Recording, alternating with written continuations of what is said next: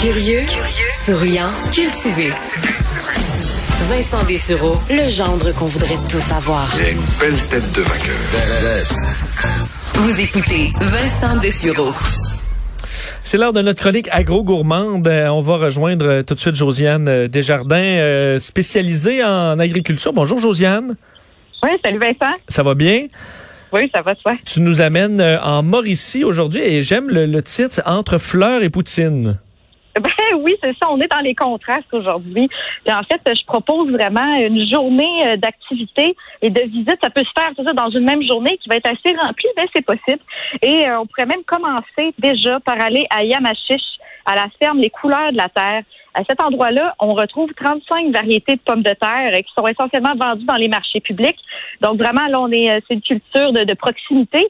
Et euh, sur place, ben, ce qui est le fun, c'est qu'on prend le temps de nous expliquer euh, quelle est la meilleure utilisation à faire avec telle ou telle patate. Donc, par exemple, avec la Canberra ou la Carolina, qui est un peu plus rose, ben, ces patates-là sont vraiment idéales pour pour les apprêter en papillote sur le barbecue.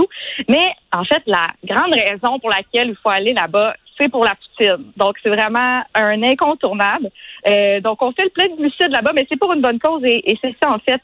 Euh, on se trouve à avoir, à, goûter plusieurs types de patates, donc au fil de la saison. Et euh, donc là, en ce moment, ce qu'on m'a indiqué, c'est la Waneta, donc qu'on est on est en mesure de goûter dans, dans, ces jours-ci. En fait, c'est la culture euh, les récoltes de l'année passée. Donc, euh, on sait que ça, dure longtemps, hein, des pommes de terre. Fait que, donc, justement, on peut goûter euh, vraiment toutes les, les, subtilités de cette patate-là. Et là, on commence tout juste à, récolter aussi la colomba. Et ensuite, on va tomber dans les patates nouvelles. Donc, vraiment, il y a tout un univers derrière les patates, Vincent. Je, dois te, je dois te dire, c'est quelque chose. Et ben c'est ça en fait, c'est vraiment un super bel endroit, belle terrasse. Et donc on peut casser la croûte. C'est comme un, on me dit, c'est pas tout à fait un casse-croûte parce qu'on sert, euh, la façon de servir, tout ça, c'est assez haut de gamme.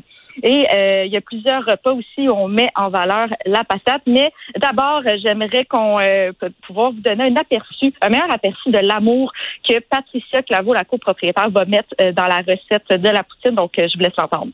Pour nous, notre objectif, c'est que les frites soient toujours le plus croustillantes possible. Mm-hmm. On veut absolument pas que dans notre poutine, les frites soient rendues molles. Fait qu'on veut que ça reste une frite croustillante jusqu'à la dernière et non plus que ça baigne dans l'eau de la sauce. Fait que la sauce est assez épaisse pour rester sous le dessus de la poutine. Puis on a toujours un fromage euh, près du jour. C'est un fromage fermier d'un producteur laitier de vache 100% Jersey. Mm-hmm. Fait que c'est ça qui euh, démarque notre poutine. Puis on dit souvent que les gens ils mettent beaucoup l'emphase sur la sur les ingrédients qu'ils vont rajouter sur la poutine, sur le fromage, puis que les patates sont souvent délaissées dans la poutine. Tu sais, les gens, ils s'occupent pas de quelle frite qu'ils ont pris, puis quelle patate qu'ils ont pris pour faire leur frite. Puis nous, ben, c'est le contraire. C'est vraiment... C'est, ça qu'on utilise, sais, qu'on va mettre en priorité. Hmm, c'est des beaux arrêts quand même.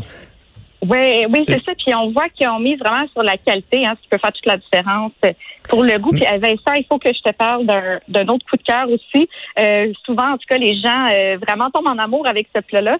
Des patates chinies. Euh, patates chinies, j'espère que je le dis bien, mais c'est comme un clin d'œil au arancini.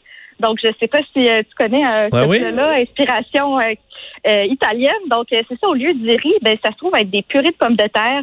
Donc, on va mélanger en ce moment avec des asperges, du cheddar aussi. Et donc, on roule ça dans la chapelure, on fait frire, puis ça, c'est vraiment excellent. Juste à manger ça avec une petite salade toute simple. Donc, c'est possible de goûter à ça là-bas. Là. Oui. Et je peux ajouter, parce que moi, je, prends la 40 souvent à ce temps-ci de l'année où c'est les récoltes, parce qu'il y a des arrêts intéressants. Puis moi, j'arrête Sainte-Geneviève de Vatican, parce que c'est juste au bout de la sortie, euh, il y a la ferme, il y a une ferme là, biologique, Campanipole, qui fait, euh, t'arrives là, tu peux prendre plein de légumes et repartir. Des arrêts rapides sur la 40.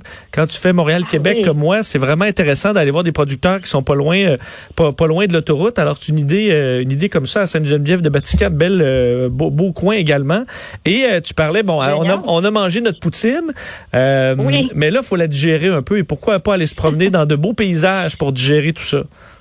C'est ça, et donc pas très loin, euh, justement, toujours dans le même coin, du côté de Saint-Sévère. Euh, donc vraiment un endroit très euh, très joyeux, je dois dire.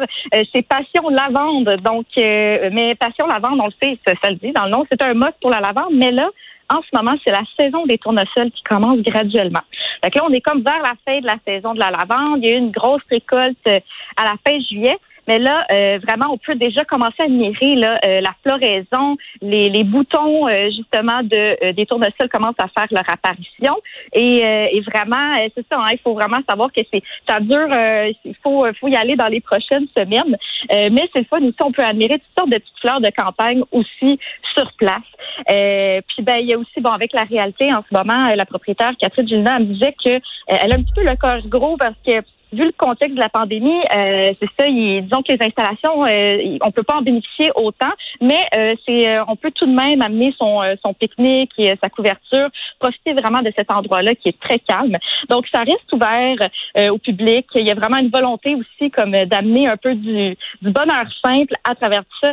La boutique aussi est ouverte et il y a plusieurs produits dérivés des fleurs à découvrir. Je vous laisse entendre Catherine à ce sujet-là on fait des beaux produits de qualité avec euh, avec euh, la lavande et ou le tournesol. Fait que c'est mhm. vraiment quelque chose d'intéressant. Puis on a un ami euh, depuis huit ans que ses ruches sont, sont ici, s'en occupe bien. On a un super beau miel de tournesol puis un de lavande.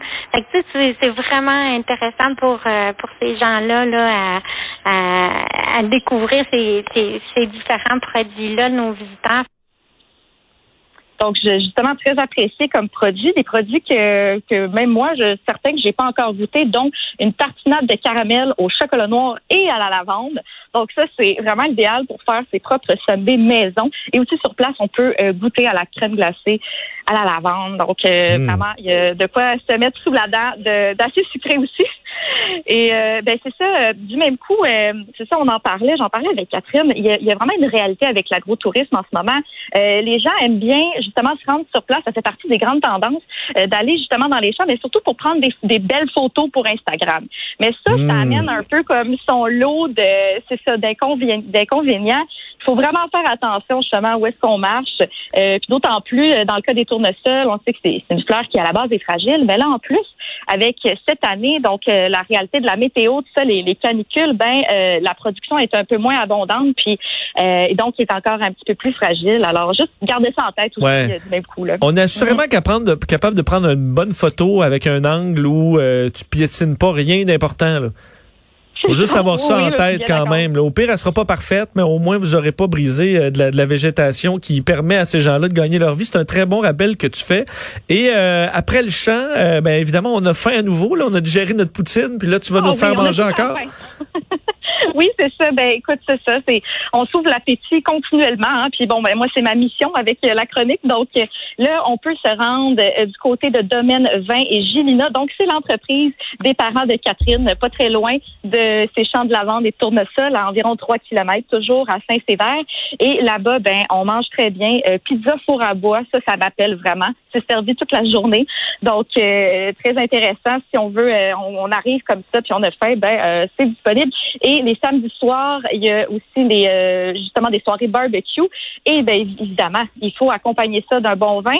Et euh, ce qui est intéressant là-bas, c'est qu'ils cultivent uniquement des cépages hybrides. Donc, c'est vraiment les cépages qui sont les, les plus répandus au Québec, mais qu'on arrive, tu sais, il reste encore des préjugés, hein, Vincent, sur les vins mhm. québécois. Mais moi, je peux vous dire, là, avec les, les derniers étés qu'il y a eu, vraiment, euh, on, ça, ça, laisse place à des arômes incroyables. Donc, quand on parle de Frontenac rouge, blanc, euh, la, la marquette, ça, Radisson, Fabrevois, c'est tout des, des cépages qu'on entend, mais on se demande vraiment qu'est-ce qu'il y a derrière ça. En tout cas, je peux vous dire qu'il y a la série Cavalier du Versant, donc euh, justement une production maintenant qui est disponible pas mal à l'année parce qu'ils ont vraiment euh, pu augmenter euh, leur volume, ça, et il y a un vin rosé aussi également qui est disponible en quantité limitée, donc jusqu'en septembre.